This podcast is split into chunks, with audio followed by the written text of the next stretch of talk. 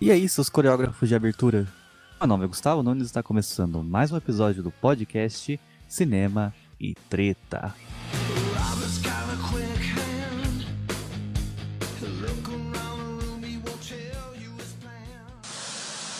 That's what she said.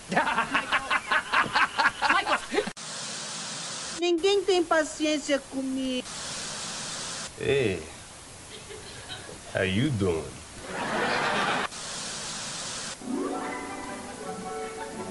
Cinema e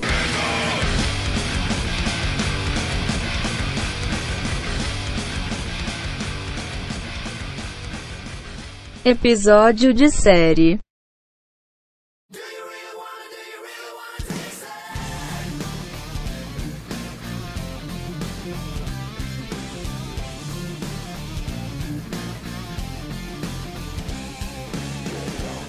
Diferente do episódio de semana passada, hoje voltamos aqui para falar de uma série boa. Hoje é dia de exaltar coisas boas. Hoje é dia de falar de Pacificador, a nova série da DC Comics. Para falar sobre essa série que é incrível, temos aquela que é incrível e também é o vigilante da vida real, Clara Friol. Olá, Clara. Oi. Fala dessa série que tá sendo com certeza a minha preferida no momento. Eu não dava nada pra ela, mas se tornou tudo. e sim, eu nunca me, me.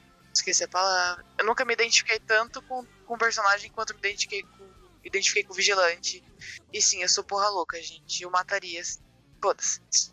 Você não pode ver alguém roubando, alguém matando, alguém pichando o mu- o muro. Você vai lá e- e mata ela. Você acha que você sentiu prazer em fazer isso? É, eu senti sim. pra quem não me conhece, eu sou assim. Beleza, vamos então falar aqui de Pacificador, a nova série da DC. Você acha que eu me sinto bem quando um cara faz alguma monstruosidade e eu sou obrigado a matar ele? Eu não sei. Quando eu descubro que alguém matou uma pessoa inocente, ou vendeu heroína pra alguém, ou Pichou algum muro, eu mato a pessoa com minhas próprias mãos e eu vejo os olhos saltarem das órbitas. Você acha que isso me dá prazer? Não. Bom, me dá. É, Clara, o que você achou de Pacificador numa forma geral? Olha, sinceramente, como eu disse, eu não dava nada pra ela. Tanto que quando a gente começou a assistir, eu fiquei me questionando: nossa, será que vai ser bom? Será que eu vou gostar? E se tornou uma das minhas séries favoritas. É, é uma série incrível. Fazia tempo que eu não assistia uma série e gostava de todos os episódios. Todos os episódios, pra mim, foram incríveis. Eu dou cinco estrelas pra todos. Todos os personagens têm um arco. Isso, é, o James Gunn é um roteirista incrível, um diretor. É diretor? Ele é os dois, né? Os dois. incrível e ele prometeu nada e entregou tudo, né, no caso. É incrível. Se tem uma palavra pra resumir essa série, é incrível. Pra ver quanto você gostou dessa série. Quantas vezes você fala a palavra incrível. Bom, vamos lá.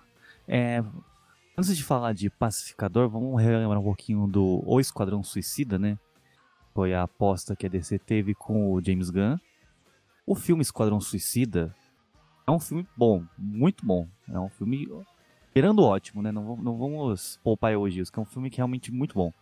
Tinha bastante personagem legal nesse filme. E diferente do outro Esquadrão Suicida que fizeram, aquele que a gente faz de conta que não existe, todos os personagens são bem encaixados, todos os personagens têm a sua história, todos os personagens têm um propósito.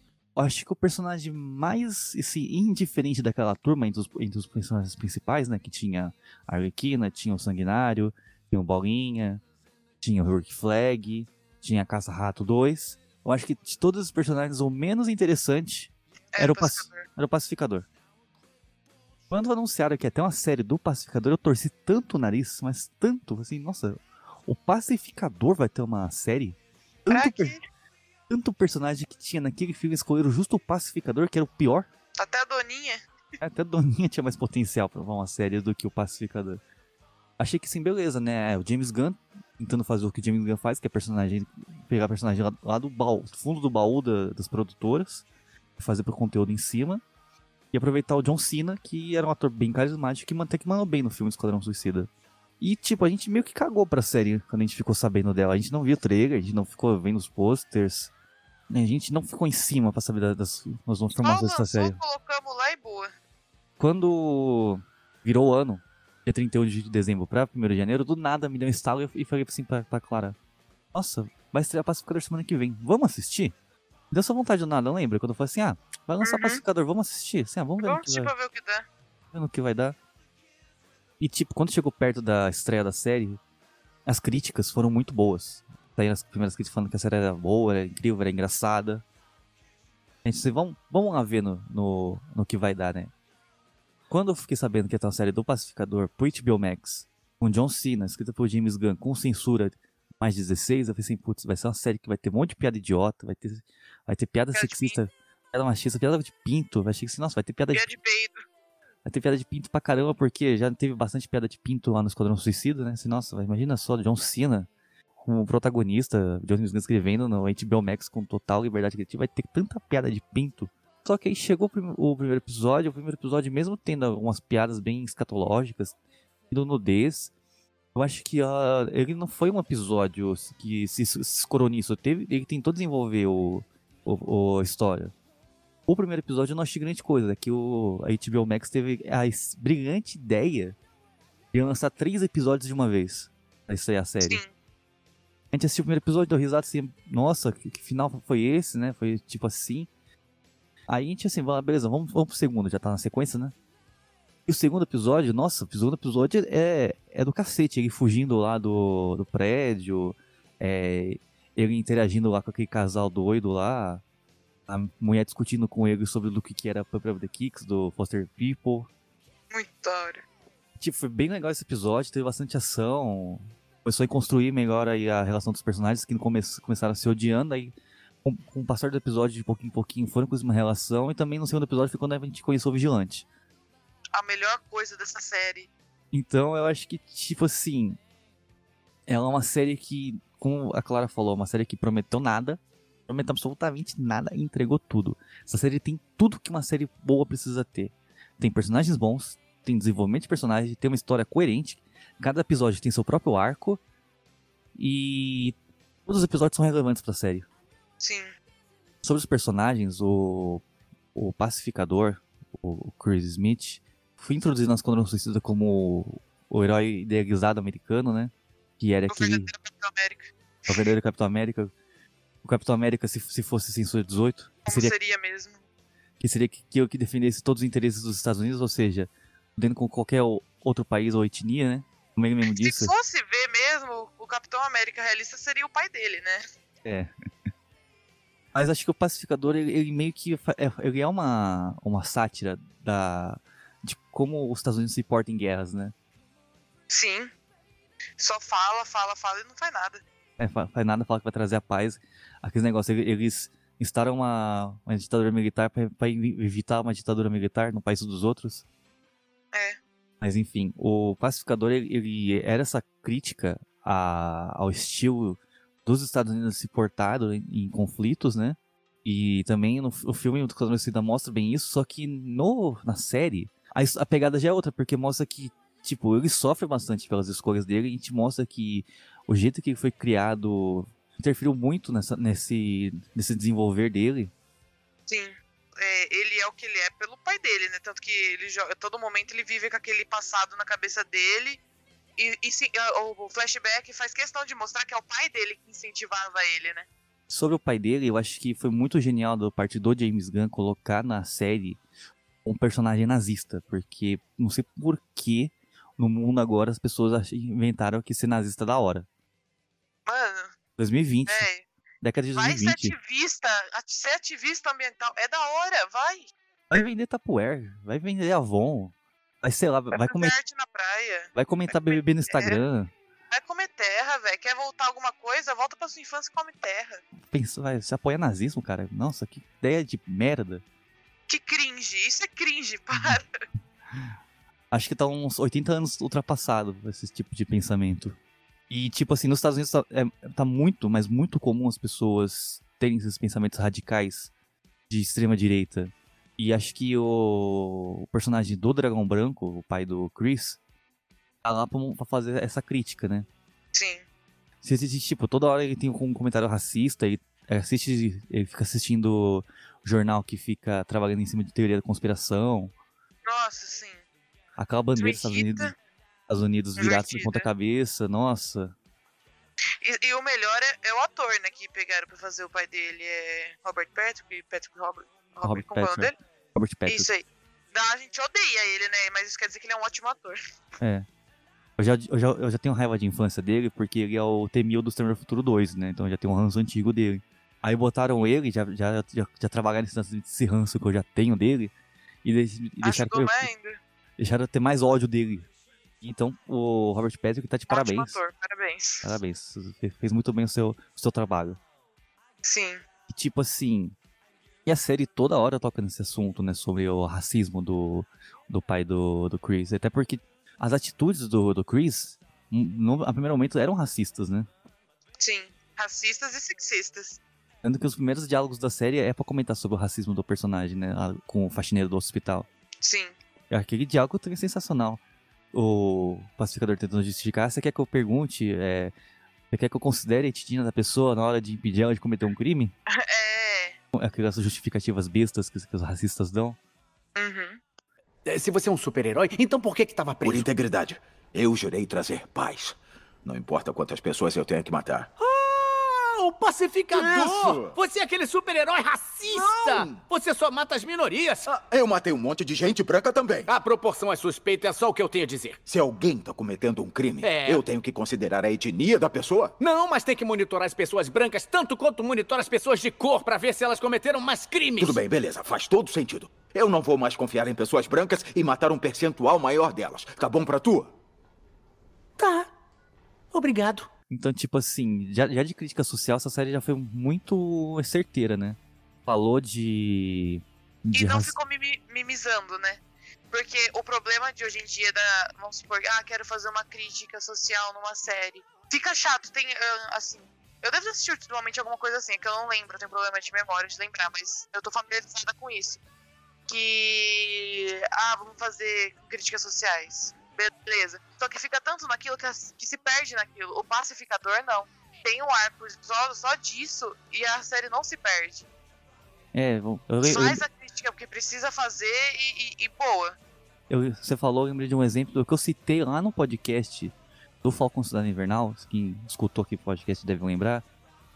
Que eu falei sobre a tentativa deles de fazer uma mensagem contra racismo, né? Eles pegaram é, do nada, pararam não. a série do nada pra fazer aquela cena do policial abordando lá o Falcão. Não, um isso diálogo não, muito genérico. Véio, não.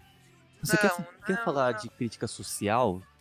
Inclui no roteiro, deixa, deixa fluir naturalmente a Faz história. um não... arco só pra isso. É, não fica parando a série do nada assim, assim, ó, agora não vou, joga do nada. Vou mostrar agora os personagens agindo como racistas. É, mano, não, vai ficar chacota, vai virar chacota e boa.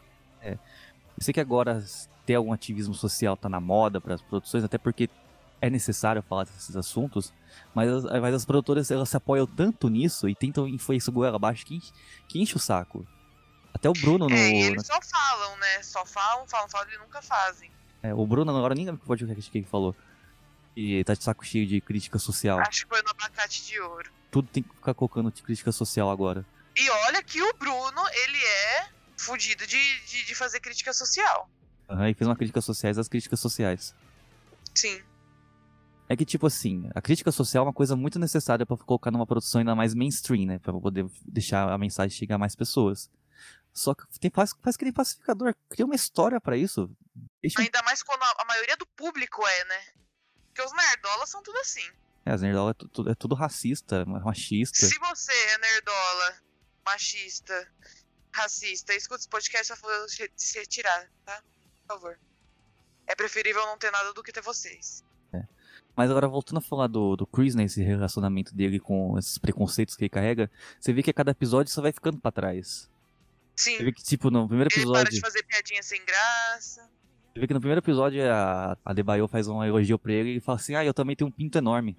Ele, ele não fala na maldade, porque ele fala que é uma condição dele que ele já sofreu bullying com isso. Mas mesmo assim, já tá, ainda tá falando de pinto, né?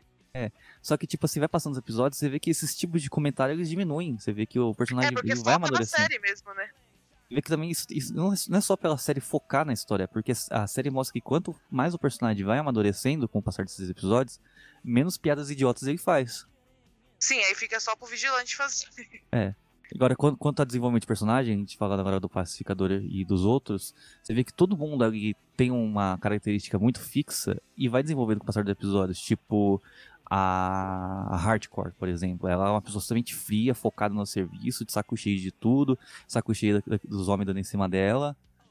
Aí, com o passar do. Ela, ela já no primeiro episódio, ela já tem um atrito com a, a Debaio. De repente, no quarto episódio, ela se sente amiga de todo mundo, cria grupo no WhatsApp.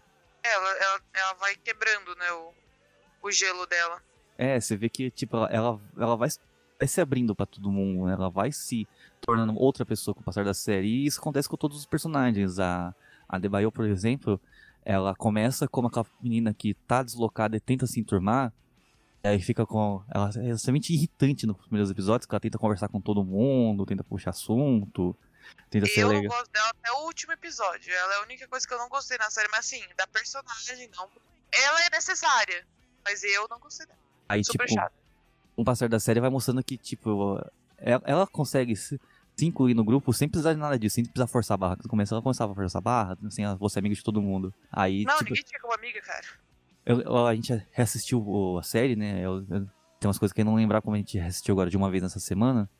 Aí lá no, lá no primeiro episódio, bem no começo, ela já fala assim pra, pra Hardcore, assim, ah, a gente é as única- únicas mulheres do grupo, vamos se unir. Foda-se. É, é um diálogo Eu- idiota. Eu já olharia pra ela e falar assim: foda-se, agora finge que você é a única, tá? Tchau. Chatona. É, ela começa com, com esse estereótipo da pessoa que quer se enturmar a qualquer custo. Só que aí passa, os, passa os episódios, ela, ela, ela se sente mais, mais parte do grupo sem precisar forçar a barra, né? É. Outro personagem que também tem, tem bastante desenvolvimento é o Economus. E começa Sim. como o cara que tá de saco cheio, e o cara que tá sendo punido por uma coisa que ele fez lá no Esquadrão Suicida. Aí com o passar do episódio você vê que, tipo assim, ele é alvo de bullying, né? O Barba Pintada. Só que você vê que tem toda um, uma carga dramática, tanto que no último episódio eu quis até dar um abraço nele. Tadinho. E ele foi super útil, né? Ele passava como ser o cara inútil do grupo, só o cara do, do computador.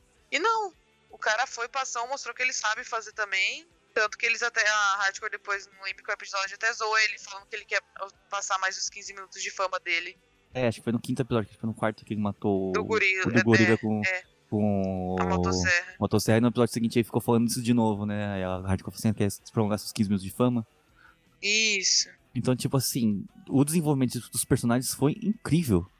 E, e também não tem como deixar de falar do Marnie também, que foi o personagem que menos se destacou, mas ele também foi muito é um, bom. É um dos mais importantes, né? Uma das mais importantes, né? E também falando da, do, do trama envolvendo a série, que é esse tal de borboletas. Assim, a série ela não entregou de bandeja o que era, foi aos poucos desenvolvendo. E na hora A que. gente foi descobrindo quase junto com os personagens, né? É, isso foi legal. Isso, isso se chama roteiro. Então. E também tem umas coisas que a série colocou no subtexto, meio que já, já dava indícios do que ia acontecer. A gente assistiu a série, depois a gente pegou pra reassistir. No primeiro episódio, lá, quando o pacificador entra na, na casa do pai dele, ele tá assistindo aquelas telejornais conspiratórios, aí fala na- no jornal, alienígenas chegam na Terra pra controlar a mente das pessoas. O que que E é vil- realmente o que tá acontecendo, velho? e o que que é o vilão da série?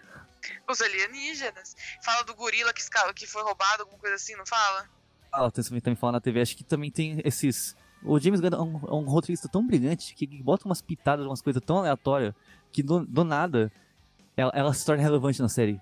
É, e só de você, assim, se você vê uma vez que nem a gente viu uma vez, a gente não percebeu que tava falando disso na televisão. A gente não percebeu que já tinha sido comentado no primeiro episódio. Reassistindo, a gente falou, eita, aí ó, aconteceu no final. É, tá desde o começo lá. E quando o, o- vigilante olha o, o traje do pai do Chris, o traje do dragão branco, ele fala: Ah, esse, esse traje tem falhas. Então, E como é que o vigilante derruba o, o dragão branco? No penúltimo episódio. bem onde na falha. É, então, tipo assim, o roteiro, ele deixa as coisas muito bem amarradinhas e, sei lá, a série ela é tão perfeita em questão de narrativa que é difícil descrever como, né? Acho que é, uma- é assistir e sentir, né? Você, nossa, que série bem amarrada. Eu não tenho nem como descrever isso. Pacificador. Que série foda. Que série foda. Como diria Rick Flag, que série foda. Pacificador. Que série foda. Agora, tipo, o Vigilante. O Vigilante, ele foi o só alívio cômico da série, né? Porque a série era de humor, o personagem principal precisava ter o desenvolvimento dramático, então colocaram o personagem do Vigilante pra carregar todas as piadas idiotas da série, né? Só que Sim, James, seu idiotão. só que o James Gunn colocou esse personagem tão bem na série que a gente consegue se importar com ele, né? Ele não é só idiota, ele é um personagem que a gente Eu se me importa. importo mais com ele do que com qualquer outro da série. Se o pacificador pode morrer, o vigilante não. E tipo, o Vigilante, ele não é só engraçado, aí você vê que ele é ing- ingênuo. Ele não, Ele é ele, não, bobão. ele não entende coisas simples, né? Igual naquela cena lá da- do PowerPoint, né? O Martin fala, vocês querem ficar aqui até amanhã? Aí eu vou, eu vou também falar assim, tem TV a cabo? É o tipo de coisa que eu falaria. Tipo, ele não entende as coisas direito. Você vê que, tipo assim, ele. A série, mesmo que no, bem no subtexto, ela, ela deixa a história de origem do vigilante ali no ar, né? Falando que ele, ele era a sombra do irmão dele, ele sofria bullying. Aí. No primeiro episódio, quando, quando mostra ele lá como o, garç- o ajudante do garçom, o Chris já dá um- uma resumida na história dele, né? Que a gente não, não tinha associado que o, o garçom era o vigilante, né? Uhum. Porque era o ca- cara chatinho, que ficava em cima, e atrás, e você vê depois que ele ficava nessa necessidade de ficar falando toda hora que o pacificador é o melhor amigo dele, e depois ficava ranqueando o pessoal do grupo pra ser os melhores amigos dele. Ele é carente. Ele é muito carente. Aquela cena lá depois, lá, lá do- atrás do latão de lixo, que ele fala assim, "Eu só pra ver se tá tudo bem, só que eles não como vocês são amigos de verdade, eu que sou seu amigo de verdade. Sim. Tadinho. Então pode colocar ele num potinho. Ele é muito legal. Tipo, as piadas que colocam nele, elas são piadas idiotas, mas são piadas muito boas. Porque o personagem foi construído pra ser assim. É tipo aquela piada lá do. do Goff. Do. Sim ou não. Aquela piada é muito boa. Ah, Goff, uma batida pra sim, duas pra não. Aí o vigilante te pergunta. Goff, qual a sua cor favorita? Beleza, Goff. Uma batida é sim. Duas batidas é não. Você me entendeu? Beleza, Goff. Esse é o sinal de paz? Uh, Goff, qual é a sua cor preferida? Porra, é só sim ou não. Eu acabei de falar. Tá bom, beleza, tá. Ah, Goff, você gosta de verde azulado? O que, que é isso? O quê? Eu vou falando as cores pra gente descobrir qual ele gosta mais. Por que, que você quer saber disso e por que verde azulado? Não acha interessante que um louva-a-Deus tenha uma cor preferida e mais que ela seja verde azulado? Pode ser interessante, mas ele fez o símbolo da paz. Não quer saber o motivo? Sim, eu quero. Goff, por que fez o símbolo da paz no vidro? Sim ou não? Sim ou não? Só perguntas de sim ou não, Pra entendeu? que tantas regras? São duas regras. Primeira, sim ou não. Segunda, deixa de ser chato, porra. Como que eu vou seguir essa segunda regra? Talvez fechando a merda da matraca. É, você vê que tudo na série, a trama dos, dos borboletas, tem também a trama do Diário do Pacificador, que é uma coisa que cita lá no começo, depois ele se torna muito relevante no final. Tudo se encaixa. E tipo, não, eu não É, porque até o princípio você fica pensando, o cara já é um condenado, pra que, que você vai querer querer colocar um diário pra incriminar mais ele? Pra livrar eles. É, tu, tu te acaba fazendo mais sentido as coisas. E, e faz tempo que eu não vejo uma série que todos os episódios eles fazem sentido, sabe? Até mesmo séries aclamadas, tipo, vou até citar aqui uma, uma das minhas favoritas, que é Game of Thrones. Tem episódio que é pra encher linguiça em Game of Thrones, mesmo só tendo 10 episódios cada temporada. Uhum. Aqui tem 8 episódios de 40 minutos e eles aproveitam muito bem o tempo pra fazer coisas relevantes e ainda assim contar umas piadas boas. E outra coisa que o James Gunn também é especialista é encaixar a trilha sonora na produção. Nossa, a trilha Nossa. sonora. Né? Glam metal gritando. Eu não gosto de glam metal, porque eu sou metaleiro, eu não gosto de glam metal, mas eu fiquei. Acho que eu fiquei uma semana inteira escutando esse tipo de música só por causa das séries, porque elas ficam na cabeça e ficava, pensando assim, caraca, essa música do pacificador. Na playlist do, da série. Acho que eu ouvi umas três vezes aquela playlist. Eu também. Eu não gosto muito de Motley Crue. Depois eu tava lá chorando assim, olha só o John Cena tocando piano, tocando Home Sweet Home. que lindo, cara. E ele tava mesmo tocando, hein? Eu duvidei. Eu precisei de. Eu precisei que comprovassem pra mim, mas eu duvidei que era ele tocando, mas enfim. É, o James Gunn fez isso em Guardiões da Galáxia. Ele fez da trilha sonora um personagem do filme. Porque lá no Guardiões da Galáxia tem um motivo por qual personagem de Chris Pratt, o, o Star-Lord, ele tem um motivo. Quill. Peter Quill, é, obrigado. Ele tem um motivo pra ser tão apegado às músicas dos anos 80, porque ele era... Tinha uma lembrança que ele tinha da Terra, porque foi abduzido enquanto, quando ele é uma fita, né? Sim. Então, tipo, faz sentido tocar tanta música assim, dos anos 70 e 80 na- no filme. E isso faz É, a, a trilha sonora é um personagem, né? É, exatamente. é- Faz parte da série ter aquelas músicas. Só que alguns, algumas produções tentaram copiar e ficaram uma bosta. Tipo Capitã Marvel, por exemplo, que tentaram enfiar um monte de música dos anos 90 aleatoriamente, esperando que aquilo fizesse sentido. Só porque no Guardião da Galáxia deu certo, achar que qualquer trilha sonora com música de rock antiga vai dar certo, né? É, quem sabe se trouxesse o James Gunn pra fazer a Capitã Marvel daria certo. Agora aqui no Pacificador, ele fez a mesma coisa. Ele pegou música dos anos 80 e fez dela personagem da série. Porque depois explica que o, o, o Chris ele era tão pegado às músicas dos anos 80 porque era em lembrança que tinha do irmão dele. Sim. Então a, a trilha sonora também faz parte do, do desenvolver do personagem. Outra coisa também que acho que é a última que eu gostaria de listar aqui são as referências ao universo DC. Porque o James Gunn ele é especialista de catar coisa obscura dos quadrinhos e, e trazer para as produções dele. O Primeiro que Vigilante mesmo era uma coisa esquecida dos quadrinhos. O Vigilante eu até conhecia ele dos quadrinhos, mas tipo assim, de vista. Eu já tinha visto ele num quadrinho. Nem sabia como é que era. É, eu também, mas que nem se pega uma pessoa que não é muito de ver quadrinho. Beleza, o pacificador conhece do, do Esquadrão Suicida porque o filme já trouxe. O Vigilante, não. Vigilante, tanto que eu lembrei, eu ainda falei, a gente tava assistindo, a gente ficou, nossa, quem que é esse cara? Aí eu lembrei de uma capa de um quadrinho que eu vi do pacificador. Eu falei, putz, é o Vigilante. Mas quem não conhece ia ficar, nossa, quem que é esse? É, o Vigilante já era, já era uma, uma, uma referência obscura. Eu acho que, tipo assim, eu acho que o Pacificador era até mais obscuro do que o Vigilante, porque- eu conhecia o Vigilante de vista, o Pacificador não. O Pacificador eu, conhecia ele no filme Esquadrão Suicida. Agora, o Vigilante eu já conhecia de ter visto ele numa, num quadrinho. Eu vi ele, não, não é que eu sabia da história dele. Mas, tipo, o- o- outras referências aos quadrinhos, tipo o Homem-Pipa, acho que é o, o Comedor, ou Come Tudo, sei lá, o nome do personagem, o Batman Mirim, e também as piadas que eles também faziam aos personagens mainstream, que já começou falando com a piada do Aquaman que pode peixes, do Arqueiro Verde não, não ser tão legal assim quanto eles. E também a- eles trouxeram à tona aquela discussão se o Batman mata ou não mata de um jeito muito legal, né? É uma discussão que muita gente tem até hoje, né? Sobre a, a conduta do Batman. E a série trouxe essa discussão, né? Sim. E uma coisa também que ele, que ele trouxe de forma assim obscura é o, Mestre Judoka. O Mestre Judoka, ele é um personagem da DC, de quadrinhos da DC. Ele tem um- os quadrinhos dele também. Eu nunca tinha ouvido falar, e eu fui pesquisar e vi que realmente ele é um personagem da DC. Eu acho que o. Essa série do Pacificador fez a mesma coisa que o começo do filme do Lego Batman fez. Do nada começar a listar o nome de um monte de personagem aleatório. E realmente Sim. existe nos quadrinhos. Tipo, e você fica perguntando, será que existe? Aí você vai lá, procura e existe mesmo. é, tipo Homem Condimentos. Ele é realmente um vilão do Batman. Então, Eu só acho que o a pessoa que é fã ficou muito apegado à adaptação e esqueceu de, de perceber que isso tudo é uma sátira, né? do- de super-heróis. Uhum.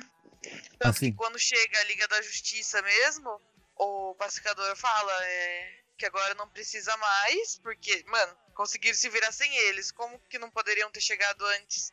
O Flash tem uma super velocidade, o Superman também.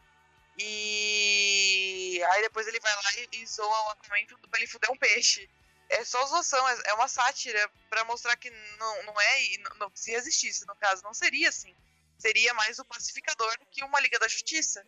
É, seria um, um negócio mais zoeiro, né? Se existisse realmente super-heróis. Ia ter uma rixa entre os super-heróis, que igual o pacificador tem, que parece que ele odeia todos os outros super-heróis. Sim, eu, eu tenho certeza que se existissem essas coisas super-heróis, essas coisas não existiriam super-heróis, ex- existiriam anti-heróis.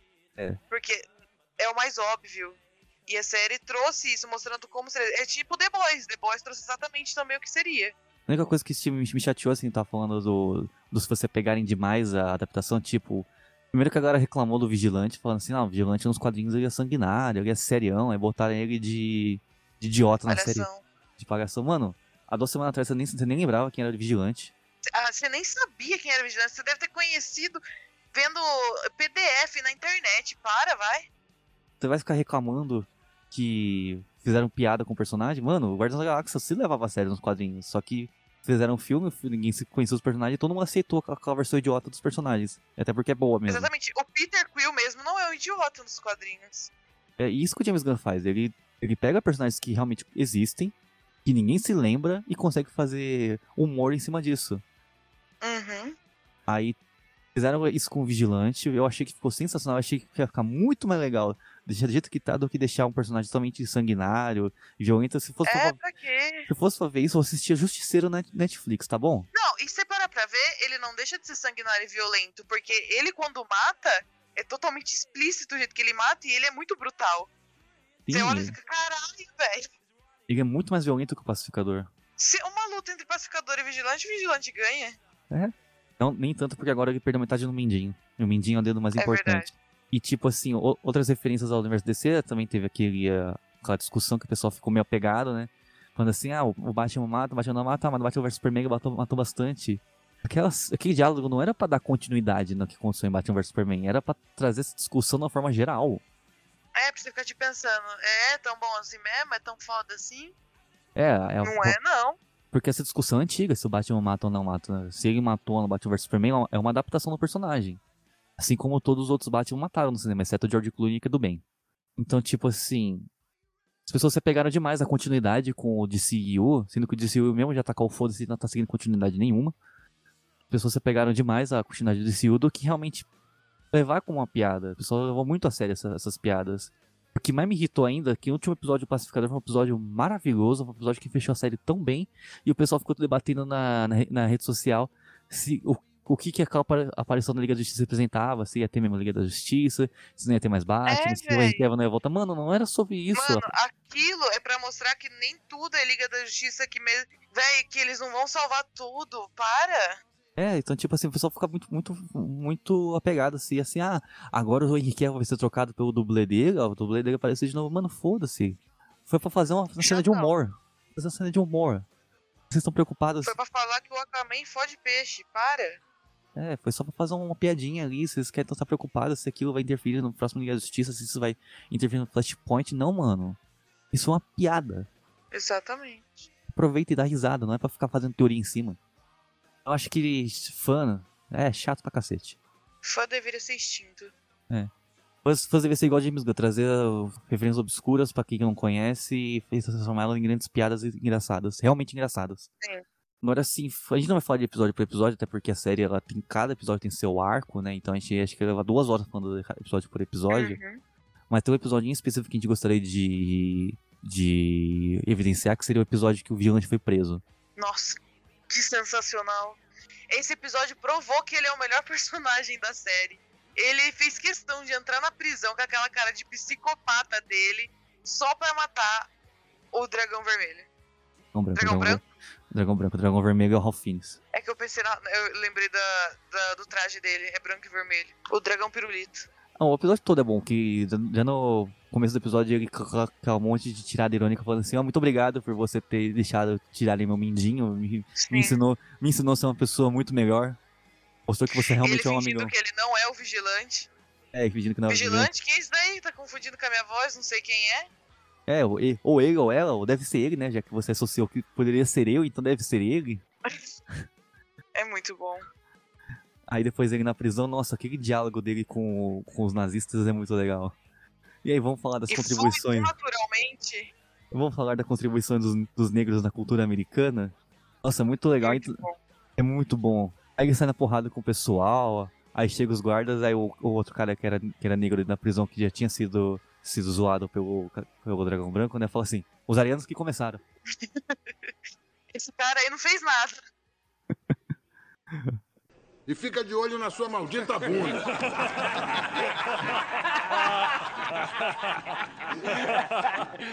E aí? Como é que vai, pessoal? Vocês parecem os caras mais descolados daqui, então eu tava pensando, bom, a gente devia se conhecer melhor. O quê? Vamos escolher um assunto, aí a gente faz uma rodinha e fala o que pensa sobre o assunto. Vamos começar com. ai, sei lá. Cada um diz o motivo que é grato pela contribuição dos negros na cultura norte-americana. Tá zoando com a nossa cara? Não, não. Olha só, eu começo, tá? Eu sou grato pelos negros terem criado o rock and roll. Lynyrd Skinner, ZZ Top, 38 Special, esses caras todos devem a vida ao povo negro e aos músicos de blues. Nem existiriam sem eles. Sem eles, a música branca ia ser tipo. Ai, como era sem a contribuição dos negros? Tipo, sem graça, repetitivo e sobre fuder a irmã? Beleza, eu já falei. Quem vai ser o próximo filho da puta racista extremista com cara de panaca imundo do caralho a falar? Quem é você, porra? Vai ser você? Legal! Beleza, não, deixa eu adivinhar. O que você mais gostou da cultura negra foram os negões que comeram bunda da sua mãe enquanto você assistia do guarda-roupa se masturbando. Esse episódio é genial. Mas acho que tem bastante episódio bom. Não é todos os episódios são bons, né? É que esse aí marcou mais porque o Vigilante, ele, sei lá, foi, foi do caralho o que ele fez nesse episódio. Tanto é, a, o drama que ele faz no começo, ele tentando fingir que ele, ele não é ele. Ele, ele é, e ele pegando, ele pegando a mensagem da Debaio, tipo, a Debaio falando, ah, seria tão melhor se o pai dele sumisse. Ele simplesmente fica duro, levanta e fala, tem que fazer uma coisa. e sai. Pega a lata, a, a lata de lixo, joga na janela é de mão, todos aqueles guardas, e fala assim, tá, pode me levar, só toma cuidado com o meu bindinho que eu sofri um acidente. Tá, do, tá dolorido. Muito bom. Tem outros momentos muito marcantes dessa série, acho que um, um dos que eu mais gostei também foi deles discutindo sobre se o pato caberia numa roupa de humano. É muito bom. O diálogo é sensacional. O do, o do Herônimos com o, com o Chris falando quais pessoas poderiam ter colocado na cadeia em vez do pai dele. Uhum. Não, já, já começou com o do PowerPoint, que a saída do PowerPoint foi sensacional. Sim. O do macaco. O macaco é amigo do. Achei, achei que o macaco e o humano fossem amigos. A borboleta entrando pelo cu. É. Muito bom. Aí depois vem a lista de nomes que eu. é, que na, na hora que a gente assistiu, eu falei pra Clara assim: nossa, o John Cena deve ter improvisado legal essa cena. Sim. Ele começa, faz, faz os nomes aleatórios, ele começa falando, sei lá, o Emily House. E aí fala. Ariana Grande, a Ariana Grande e o Herônimos. que- Ah, não, ela é boazinha, ela não tem cara que faria isso. O, pescador, tá bom, tá bom, ela não faria isso. Tá bom. Talvez, talvez você tenha razão. Ele falando Ozzy Osbourne, Sharon Osbourne, Sharon Osbourne. os Beatles. É os muito bom. Muppets. Nossa, é muito bom. E tem as cenas A porra pós-créditos. do BTS. É, o- os desgraçados de Riverdale. Muito bom. Cara, eu não queria fazer o seu pai ser preso.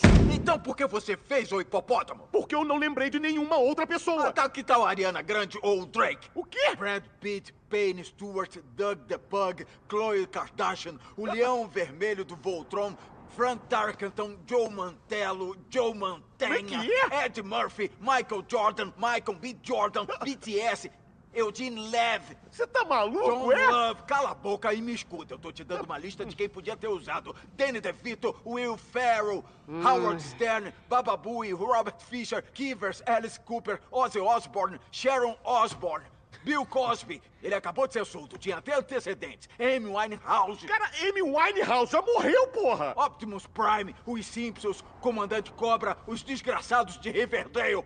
E também nas cenas pós-créditos que pegavam essas piadas que eram realmente boas e davam uma estendida nelas. Ah, era mais um minuto de felicidade. É, porque a gente esperava a a cena pós-crédito e você, qual piada que eles vão esticar agora? Algumas produções que quando estica, estica a piada, ela fica, começa a ficar constrangedora e chata. Já em Pacificador, No as- mascador, não. a gente esperava pra ver como é que eles iam esticar as piadas e sempre ficava bom. Aham. A gente reclama assim, ah, piada de pinto, piada de peito, nudez, é, piada com isso aqui, a gente reclama, mas essa série foi tão, tudo isso foi tão bem encaixado que a gente não se incomodou nem um pouco com essas Não, coisas. a cena que eu. No último episódio que o. Que o Chris e o Adrian estão fazendo barulho de peido pra Debaio é, a melhor, é muito bom. Muito bom, e eles estão só vendo barulho de Aí peido. ele, né? ele pergunta, o que você ia falar? Ele começa a falar, ele vai lá e faz barulho de peido de novo. É, é, é demais. É, nossa, tem um outro momento que eu ia falar agora, eu esqueci qual era. Ai. Ah, sim, também os momentos. Tem uns momentos ainda, ainda bem tocantes na série, né? A relação do, do Chris com a Igly é muito boa, a águia Ah, que é, abraça. A cena lá dela depois do veterinário é linda mesmo, chorei. Não vou negar. A cena do veterinário é muito linda, o, o Chris rezando pra, pra Deus pra salvar a Igly. E o que eu acho legal é que é o primeiro super-herói assim, que eu vejo que ele tem muita fé, né? Ele não é o ateuzão, não sei o que tem. Ele tem tantas provas assim que Deus pode não existir, que tem aliens, tem isso, tem aquilo, e ele continua com a fé dele. É, porque isso aí, isso aí faz parte da criação americana, né? De botar religião em, em tudo e crer, e crer naquilo. Então, tipo assim, você vê que o personagem, mesmo evoluindo, ele não perde a essência dele. É o primeiro crente que eu gosto. É. Também tem outras coisas emocionantes na série, tipo a relação da Debaio com a esposa dela, que ela fica em dúvida o que fazer, porque ela sabe que o serviço dela tá, tá consumindo ela, tá consumindo relacionamentos delas. E tipo, a série trata isso de forma legal. Eu fiquei tristona também na, na hora que a Hardcore pega a borboleta do Murney na mão e ele morre. É, tá, Porque muito... eles têm um laço, né? Sim, você vê que construiu uma relação pra eles se importarem um com o outro, né? Então, tipo assim, mesmo sendo uma série Mesmo idiota. ele sendo uma borboleta também. Sim, mesmo sendo uma série idiota, com essas, todas essas piadas escatológicas, teve também esses momentos emocionantes. Não foi gra- gratuito, tipo assim, ah, caí no chão e tô morrendo. Não, foi uma coisa construída. Até mesmo aqu- aquela cena que o, que o Chris pega a Hardcore no colo e sai andando com ela depois de, terminar com as borboletas. É uma, é uma cena que faz todo sentido pro, pro construir os personagens. E o mais legal de tudo. Sim, todos eles feridos. É, o mais legal de tudo, eles não terminam juntos. Ia ser uma química entre os dois, lá no, lá, lá no primeiro episódio, dá, dá a entender que o, que o Chris vai ficar em cima. Eu não diria química, eu diria uma tensão sexual. Lá no primeiro episódio, dá, a série dá a entender que vai ter algum lance entre a Hardcore e o Chris. Só que com, com o passar da, da série, você vê que o negócio não é só sexual, é, é um negócio de amizade mesmo. E você vê que eles terminam a série com Sim. amigos. Ele fica no hospital esperando por ela. E você vê que você não precisa botar um homem e uma mulher contra a cena juntos, se beijando pra poder validar a relação dos dois. Não mesmo. Então, é, é- isso aí tudo é, é roteiro bem escrito, gente. A gente tá aqui, já tem quase 40 minutos só falando que tudo se resume a um, bom, um roteiro muito bem escrito, uma coisa que nenhuma, nenhuma série de super-herói conseguiu fazer. E a gente não pode deixar também de falar da abertura, né? Sim, é, acho que é o, o a cereja de cebola, a abertura, a abertura, ela é incrível. Ela é incrível, que a gente, Sensacional. É a melhor abertura de série que eu já vi na minha vida. Ela é incrível, o pessoal dançando uma coreografia extremamente idiota, dançando um, um rock glam lá. Com a cara extremamente fechada. Com a cara séria. Acho que isso meio que resume o que é a série. É uma série totalmente tonta, mas ainda assim tem um, um quesinho sério, né? É sério. É sério, É. então, tipo, e a, a abertura, eu acho que ela realmente traduz muito bem o, o que a série tem, tem pra entregar. Eu, eu já assisti essa aber- abertura só no YouTube umas três vezes. Sim. Fora os que aparecem no Facebook, no Instagram. Olha os- as trends das pessoas dançando no TikTok. Ah, é, é, eu amei essa, essa abertura. Essa abertura realmente é muito boa. A única série que eu, que eu começo a assistir o episódio, vem a abertura e eu tenho vontade de voltar à abertura do começo. Sim. Não é. Mesmo ela sendo repetitiva, cada vez que você olha, parece que vai cada vez melhor. E eu não sei você, mas toda vez que eu, que eu assisti a abertura, eu ficava reparando num personagem diferente pra ver como é que a pessoa dançava. O Economist dança, tudo duro. Aham. Então, tipo, é, é, é, é- é demais. Essa série é demais. É uma nota de 0 a 10 pra pacificador, claro. 11. 11. É, Eu, eu vou ser um, um, pouquinho mais chato. Eu vou dar 12. Não é? É, incrível. Eu, eu- eu nunca fiquei assim, tão entusiasmado com uma série. Eu que eu já vi tanta série legal. A gente já assistiu The Boys, assistiu Mandalorian primeira temporada. Nem The Boys é tão bom assim. Sinto em dizer, mas nem The Boys. Uma série que mexeu tanto com a gente que a gente quis. A gente já reassistiu séries, sim, mas a gente nunca reassistiu a série assim que a gente terminou de assistir o último episódio. A gente terminou de assistir o último episódio a gente voltou pro primeiro. É, a gente terminou na, na, na quinta, o último episódio. No sábado a gente já, já tá assistindo de novo. Logo a gente vai estar assistindo de novo, porque é uma série curtinha. Tem poucos episódios, tem episódios suficientes, né? Nem que tem pouco, tem episódios suficientes. de assistir. Gostosa de assistir, tem, tem o tempo certo, tem o, o trama decorrendo no tempo certo, não tem nada que enche o saco. Não é cansativo. Não tem episódio filler. Não fica se apoiando em, em coisas pra poder segurar a série. Não, a série ela é do jeito que ela precisava ser e ela é perfeita. Eu não tiro nem ponho nada dessa série. Eu só fico com medo que agora confirmaram a segunda temporada, como o James Gunn escreveu essa série quando, quando ele tava com tempo livre, né? Que ele escreveu quando ele tava cumprindo uma quarentena. Agora que eu tenho medo de ele escrever uma segunda temporada e sair meio forçada, né? Acho que não. Eu confio, eu confio nele. Confia. Eu confio nele. E agora eu tô com medo de- também de outras séries, até mesmo da DC, pegar esses personagens assim, bem obscuros e tentar fazer uma série de zoeira, só que não envolvendo James Gunn e ficava saindo uma, uma piada sem graça. Esse é o medo É, de quando. tem que envolver o James Gunn. Esse é, esse, esse o é o- homem é o cara. esse é o problema de quando uma série que tem um formato específico faz sucesso, que depois é um monte de série copiando. Tipo Game of Thrones, quando fez sucesso uns 10 anos atrás. Um monte de emissora que lançou sua série extremamente violenta, com muita nudez e uma história épica. Virou moda. Aí quando o Demolidor fez sucesso na Netflix, todo mundo queria lançar uma série super violenta e série de, de super-heróis. E também mas nenhuma outra deu certo. Aí lançou agora o Pacificador, vamos esperar pra ver se alguém vai apostar nesse formato, né? Ou se Não, somente o James Gunn. ou se ela vai ser um- um- uma série em um milhão, né? Mas você sabe, sabe como é que é a cultura pop? É, nada se cria, tudo se copia. Então a gente vai ver aí um, um pacificador do Star Plus, a gente vai ver um pacificador da Netflix, a gente vai ver um pacificador do Prime Video. Todo mundo vai querer ter seu pacificador no seu serviço de streaming. Uhum.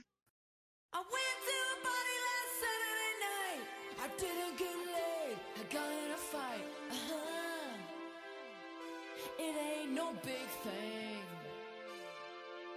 Bom, é isso, né? Acho que a gente exaltou bastante a série e não ficou nada pra trás, né? Não. Ah, sim, só que a, a vaca, por mais, por mais que ela seja esquisita, ela é um tanto que fofinha. É mesmo, eu fiquei com dó. Tanto que a gente assistiu ontem o último episódio. Eu fiquei, nossa, fiquei com dó dela, era meio fofinha. É. É feio, mas fofa. Também só fazer aqui um, dar uma cutucada que Deadpool devia ser desse jeito, mas não foi. Verdade. Isso devia ser, ter sido Deadpool. O pessoal é, evidencia bastante Deadpool, porque Deadpool tem bastante piada idiota. Só que o Deadpool não tem história, não tem desenvolvimento de personagem. Nem no momento que o Deadpool tentou ser sério, né? Que é aquela parte que conta os flashbacks, é chato pra caralho. Uhum. Então, dá pra ver que dá pra ser idiota e dá pra ser bom ao mesmo tempo. Exatamente. Bom, você quer fazer mais um complemento sobre a série, claro? Não. Já exaltei bastante. Mesmo que mereça ser exaltada mais. É. Bom, a gente já falou que o melhor episódio foi o quarto, né? De longe, né? O pior episódio do Vigilante. O melhor personagem a gente achou que é o Vigilante, né? Porque mesmo com todos aqueles desenvolvimentos, ele segurando todo o humor da série é genial. Uhum. E é isso, não tem muito o que falar. Até porque a série, ela, ela, ela é boa, mas ela não tem tantas camadas pra você explorar. É, é mais nicho, é bem. São nichos pequenos, né? É que ela tem uma história muito bem definida, ela tem personagens muito bem definidos, então, tipo, é isso, é assistir e aproveitar. Você não precisa ficar fazendo mil teorias sobre o que, que vai acontecer no universo DC agora, depois que É, não precisa, é, é, é, essa série você não precisa falar, fazer um vídeo no YouTube falando pacificador, entenda. Final explicado, pacificador. Não, gente, É, não. o que terá acontecido. É, não precisa, não precisa toda hora sair um Dark pra ver pra gente assistir e fazer de conta que a gente é inteligente. Às vezes uma série muito simples pode divertir a gente muito bem. This is the end. Bom, é isso. Fizemos aqui nosso episódio sobre Pacificador. Exaltando muito essa série, diferente do outro episódio de um certo livro aí que a gente fez esses dias aí, que a gente destilou muito ódio gratuito. Mas escuta também, que é legal. Não, teve muito. É, teve um motivo. Teve muito, ódio- ódios muito justificáveis, vai. Então, escuta lá o outro, outro episódio sobre aquela série. Achei muito mais legal se escutar nosso episódio sobre o livro de Boba Fett do que assistir o livro de Boba Fett. Perde menos tempo. É, nosso episódio ainda mais curto. É, e Pacificador, se você não assistiu e tá escutando nosso podcast, muito obrigado por se expor a spoilers pra acompanhar nosso conteúdo. Mas se você já assistiu, assiste, é legal. A gente teve essa experiência de reassistir e a gente gostou pra caramba. Uhum. E eu gostei mais de Pacificador do que o Esquadrão Suicida. Olha que o Esquadrão Suicida é um filme bem legal. Sim. E eu acho que- de longe Pacificador foi a melhor produção de James Gunn, mesmo eu- amando Guardians Galáxia. Com certeza. E uma das melhores coisas da DC também. Sem dúvidas. Agora Zack Snyder e James Gunn é o pastor e nada me faltará. Isso aí. Bom, gente, vamos encerrar aqui o episódio. Muito obrigado por você que escutou. Não esqueça de seguir a gente nas redes sociais, arroba cinema e treta, Instagram e Twitter. Segue lá no Instagram que a gente faz bastante coisa legal, bastante interação, tem umas enquetes muito legal pra você votar. E uns negocinhos lá pra você que a gente posta com pôster de filme e só você arrastar pro lado com um coraçãozinho pra mostrar quanto você gosta. Interage com a gente, mano. Eu digo isso. Aí, pra qual modo fazendo isso, hein, galera? Se a gente segue a gente lá, escuta os nossos outros episódios. A gente deu uma parada aqui no nosso cronograma pra poder falar dessas duas séries que estavam no hype, né? dess- Desses lançamentos, tanto o livro de Boba Fett quanto o Pacificador. Na outra semana, agora também a gente vai cons- conseguir lançar nossos episódios agora toda quinzena. Na próxima quinzena a gente vai voltar aí com nossos episódios regulares, com toda a galera toda reunida. E é isso aí. Só seguir aí acompanhando a treta. Isso aí. Então é isso, galera. Até o próximo podcast. Siga a gente lá nas redes sociais, como eu já falei. Siga a gente aí no nosso serviço de stream, seja lá qual você escuta a gente. E tchau. Tchau.